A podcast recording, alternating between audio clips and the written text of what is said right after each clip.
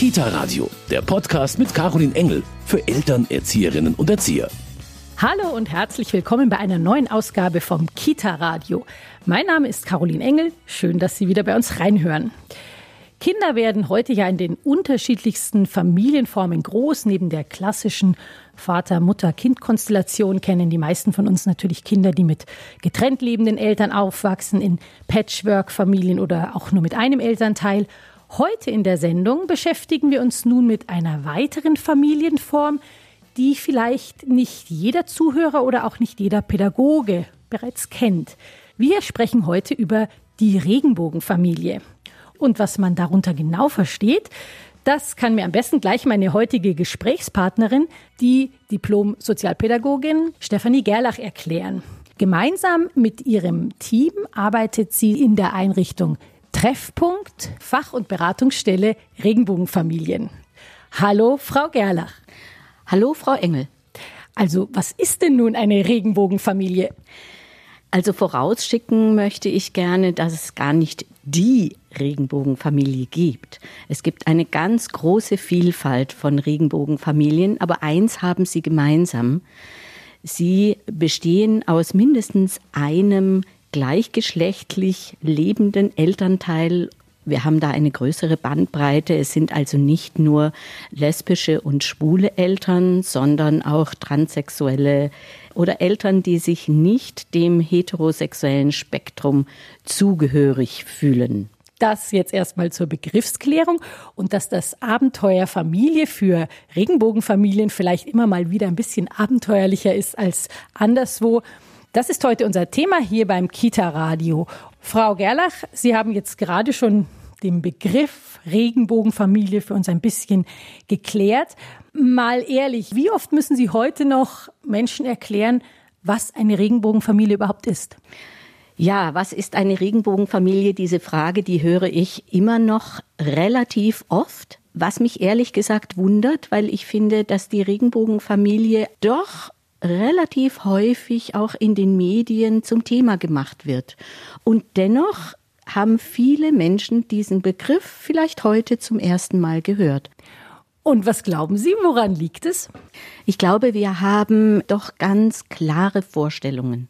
Was macht eine gute Familie aus? Und ich frage dann manchmal zurück, wer hat denn hier die Definitionsmacht zu bestimmen, was ist eine richtige und gut funktionierende Familie und was brauchen Kinder, um in einer Familie gut aufzuwachsen. Und da sind wir ganz schnell in Diskussionen, die einerseits sich äh, drehen um, was weiß denn die Wissenschaft dazu? Und andererseits, was haben wir denn für Vorstellungen? Das war schon immer so. Haben wir vielleicht auch eine ganze Menge Vorurteile? Und kennen wir eine Regenbogenfamilie und sehen unsere möglichen Vorurteile bestätigt oder gar widerlegt? Ja, ich könnte mir auch vorstellen, dass da schon auch durchaus noch solche Fragen kommen wie, darf man das überhaupt? Was können Sie solchen, auf solche Fragen antworten? Ich würde bei solchen Fragen erstmal etwas Grundsätzliches klären. Menschen haben einen Kinderwunsch, egal mit wem sie zusammenleben, egal wen sie lieben. Und das ist meiner Meinung nach nicht verhandelbar. Warum soll meine Lebensform damit etwas zu tun haben, ob ich mir ein Kind wünsche oder nicht? Und dann ist es einfach so, heutzutage gibt es vielfältige Möglichkeiten für gleichgeschlechtliche Paare, eine Familie zu gründen und daran ist erstmal nichts Illegales. Dazu kommt für mich noch, wenn ich das Argument äh, der Biologie höre, es gibt viele heterosexuelle Paare, die ihren Kinderwunsch nicht einfach so umsetzen können, die dazu Hilfe von einem Kinderwunschzentrum brauchen. Es wäre ja dann fatal zu sagen, alle Menschen, die biologisch miteinander kein Kind bekommen können, die sollen das dann auch nicht dürfen. Im Gegenteil, ich finde es eher eine schöne Situation zu sagen, wir können das heute. Die Wissenschaft macht es möglich, die Medizin macht es möglich und Gott sei Dank mehr und mehr auch die Gesellschaft. Und gut, dass es eben so eine bunte Vielfalt an Familienformen gibt. Und hinzu kommt auch noch, wenn Menschen in irgendeiner Form Unterstützung äh, bei der Familiengründung brauchen, dann können wir ziemlich sicher sein, dass diese Kinder sehr wohl geplant, überlegt und heiß ersehnt sind. Das gibt diesen Kindern auch noch mal eine besondere Ressource, zu wissen von Anfang an sehr erwünscht zu sein.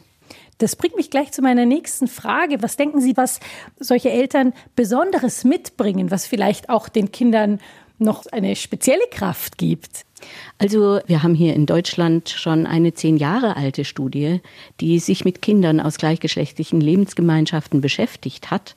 Und daraus ist zum Beispiel eine Stärke dieser Kinder hervorgegangen, nämlich dass sie über ein bisschen mehr Selbstwertgefühl verfügen als Kinder aus vergleichbaren heterosexuellen Familienmodellen. Ja, warum könnte das so sein? Ich denke, ein gleichgeschlechtliches Paar hat sich einfach schon ganz lange beschäftigen müssen, mit dem eigenen Coming Out zu sich zu stehen, erstmal vor sich selbst, dann vor der Umwelt. Das macht Menschen auch stärker. Und dieses Thema der möglichen Erfahrung, ungerecht behandelt zu werden, das sind Themen, die werden am Esstisch sehr häufig besprochen, weil es geht in dieser Familienkonstellation auch darum, wie machen wir unsere Kinder stark?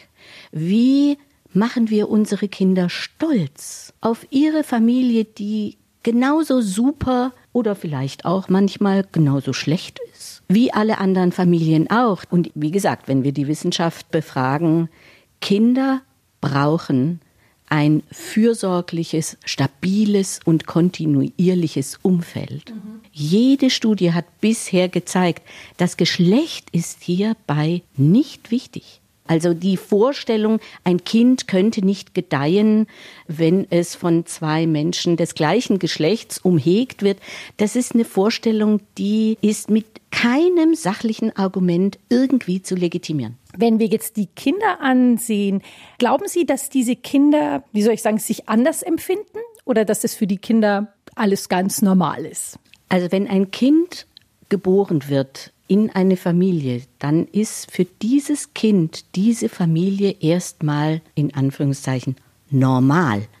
Es realisiert ja erstmal gar nicht, dass in dieser Familie möglicherweise zwei gleichgeschlechtliche Elternteile äh, da sind und in anderen Familien ist das anders. Das Kind wird erst darauf aufmerksam gemacht, wenn es mit anderen Kindern zusammenkommt, die dann wiederum in einer anderen Familienkonstellation aufwachsen. Das ist in der Regel in der Kita. Und dann fragen sie natürlich auch. Wenn Kinder aus Regenbogenfamilien in die Kita kommen, was sind denn da die Fragen, die die Eltern am meisten beschäftigen? Oder wo sind Ängste? Ich glaube, dass die Ängste darin liegen könnten, sind wir hier als Regenbogenfamilie willkommen? Ist unser Kind willkommen? Ist das Thema Vielfalt der Familienformen in der Kita ein selbstverständliches Thema, mit dem man dort auch ganz selbstverständlich umgeht. Jetzt ist aber die Frage, die ich mir hier in München schon stelle, naja, richtig aussuchen können sich's ja die Eltern oft nicht. Oft muss man ja einfach gucken, dass man einen Platz bekommt. Welche Chance haben sie denn überhaupt, dann auch wirklich in eine Kita zu kommen, wo sie damit rechnen können, hier wird mein Kind oder hier werden wir als Familie voll akzeptiert? Das Wichtigste hierbei ist die Offenheit der Familie. Die meisten Familien sind daran gewöhnt, dass es heißt, ah, das hatten wir noch nie, aber ja, äh, klar, natürlich, kommen Sie nur. Und dann geht es darum, formulieren zu können, was brauchen wir hier als Familie und können wir davon ausgehen, dass das hier auch möglich ist. Zum Beispiel zu sagen, wenn hier Schimpfworte fallen wie du schwule Sau, dass das Fachpersonal eingreift und mit den Kindern zum Beispiel darüber spricht, was bedeutet das Wort schwul, dass das kein Schimpfwort ist, also eine Selbstverständlichkeit, eine Unaufgeregtheit, aber eine Deutlichkeit und Klarheit, wenn es darum geht, einzugreifen. Und auch wenn es darum geht, das Thema Vielfalt auf die Tagesordnung zu setzen, ohne jetzt ein Kind zu exponieren und zu sagen, Leon, du hast doch zwei Mamas, erzähl doch mal. Das wäre jetzt nun gar nicht der richtige äh, Weg, weil Leon würde sagen, was soll ich denn da erzählen? Das ist meine Familie, die habe ich lieb und es gibt Streit, wenn ich mein Gemüse nicht esse. Das heißt also, es geht um die Kommunikation. Wir sagen den Familien, die uns vor dem Kita-Eintritt befragen häufig, ladet andere Menschen dazu ein, euch Fragen zu stellen.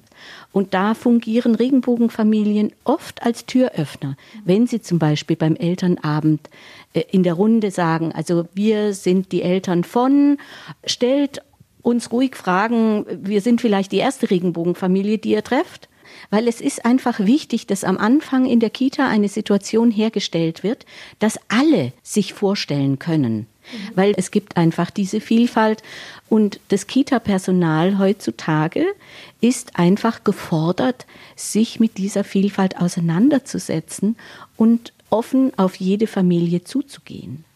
Und ich könnte mir vorstellen, dass das ja für eine Einrichtung auch wirklich eine absolute Bereicherung ist, wenn eine Regenbogenfamilie dabei ist. Die anderen Kinder können da sehr viel lernen. Die sind ja auch erstmal ganz offen und nehmen Situationen, wie sie sind.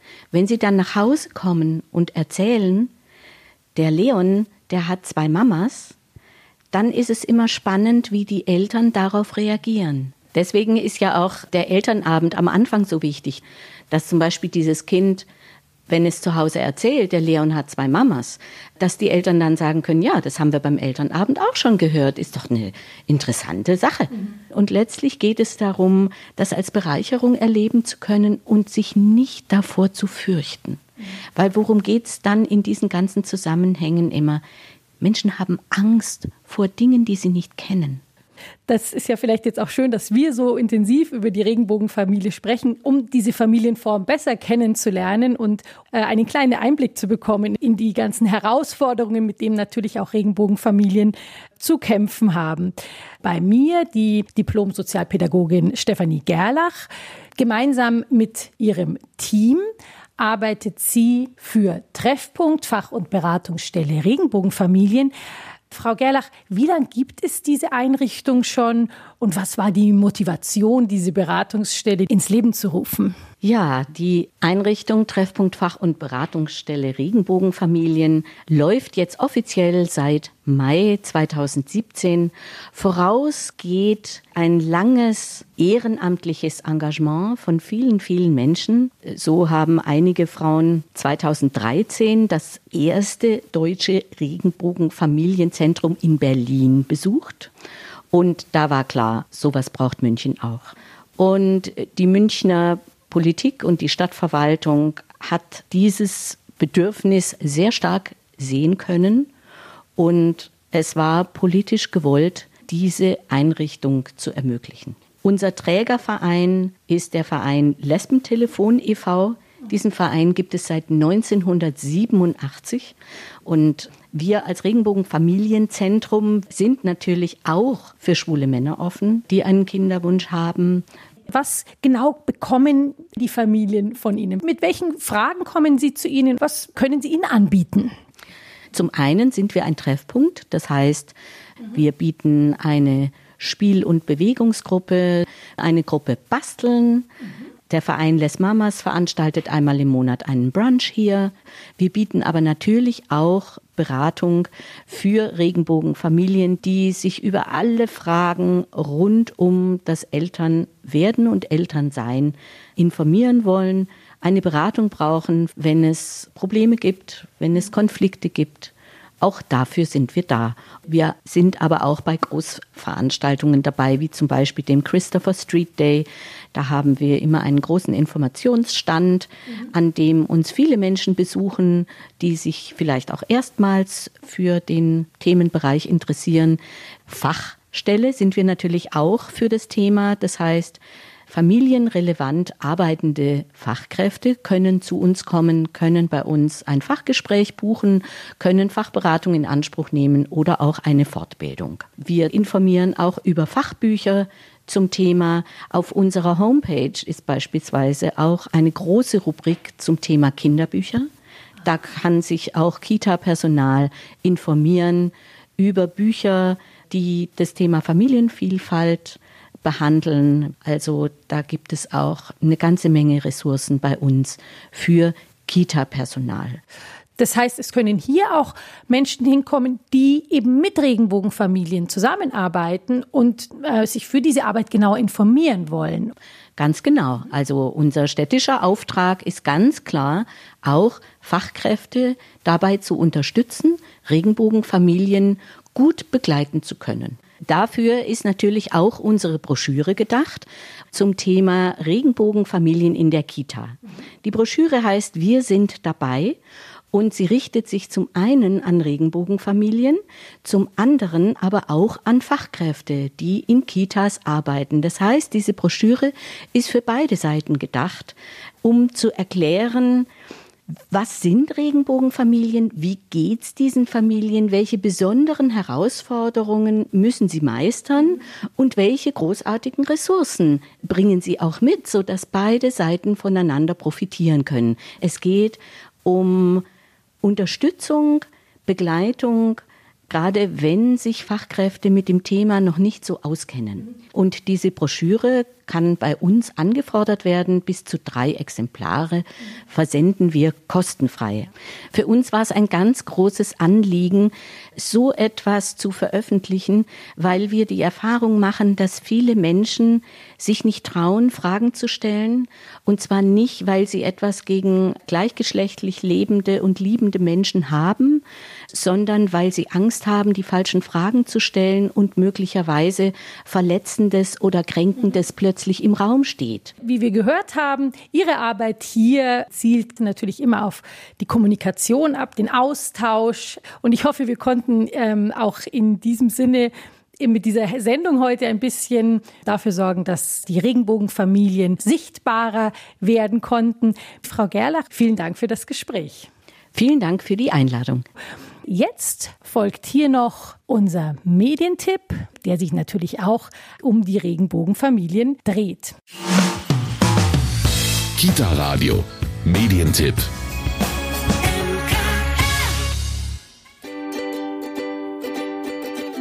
Zwei Mamas für Oscar. Wie aus einem Wunsch ein Wunder wird. Wie kommt es, dass Oscar zwei Mamas hat, fragt sich Tilly. Ihre große Schwester Frieda erklärt ihr, dass Oskars Mamas sich sehnlichst ein Kind gewünscht hatten, doch leider vergeblich. Oskars Mamas bekamen daher von Friedas und Tillys Papa Samen gespendet. So kam schließlich Oskar zur Welt und aus einem großen Wunsch wurde ein größeres Wunder. Zwei Mamas für Oskar behandelt das aktuelle Thema Regenbogenfamilie. Lebendig, anschaulich und kindgerecht erzählt, macht das Buch es Eltern und Erziehern leicht, mit Kindern ab drei Jahren über Vielfalt zu sprechen. Das Buch von Susanne Scherer und Annabel von Sperber ist bei Ellermann erschienen und kostet 15 Euro. Wir haben heute einmal versucht, die Regenbogenfamilien ein bisschen näher kennenzulernen. Und das ist auch das, was der Sozialpädagogin Stefanie Gerlach besonders wichtig ist. Es ist uns wichtig, mehr Selbstverständlichkeit und vor allem mehr Sichtbarkeit für Regenbogenfamilien zu erreichen. Dass diese Familien einfach genauso selbstverständlich gesehen werden wie alle anderen Familien auch. Für alle, die mehr über Regenbogenfamilien erfahren wollen oder Regenbogenfamilien, die Beratung und Vernetzung suchen, ist die Einrichtung Treffpunkt Fach- und Beratungsstelle Regenbogenfamilien in der Saarstraße 5 hier in München eine ideale Anlaufstelle. Weitere Infos finden Sie auf der Internetseite regenbogenfamilien-münchen.de. Wenn Sie unsere Sendung nochmal nachhören wollen, können Sie das gerne tun auf www.kitaradio.de. Ich bedanke mich für heute für Ihr Interesse und sage Tschüss und bis bald. Ihre Caroline Engel. Kita Radio, ein Podcast vom katholischen Medienhaus St. Michaelsbund, produziert vom Münchner Kirchenradio.